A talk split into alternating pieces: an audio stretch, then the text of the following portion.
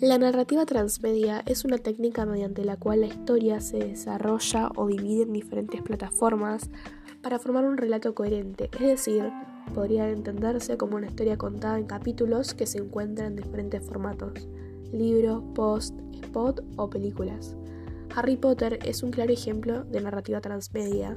ya que podemos encontrar novelas, películas, parque de atracción, series, blog de personajes, juegos de mesas asociados e incluso campañas virales.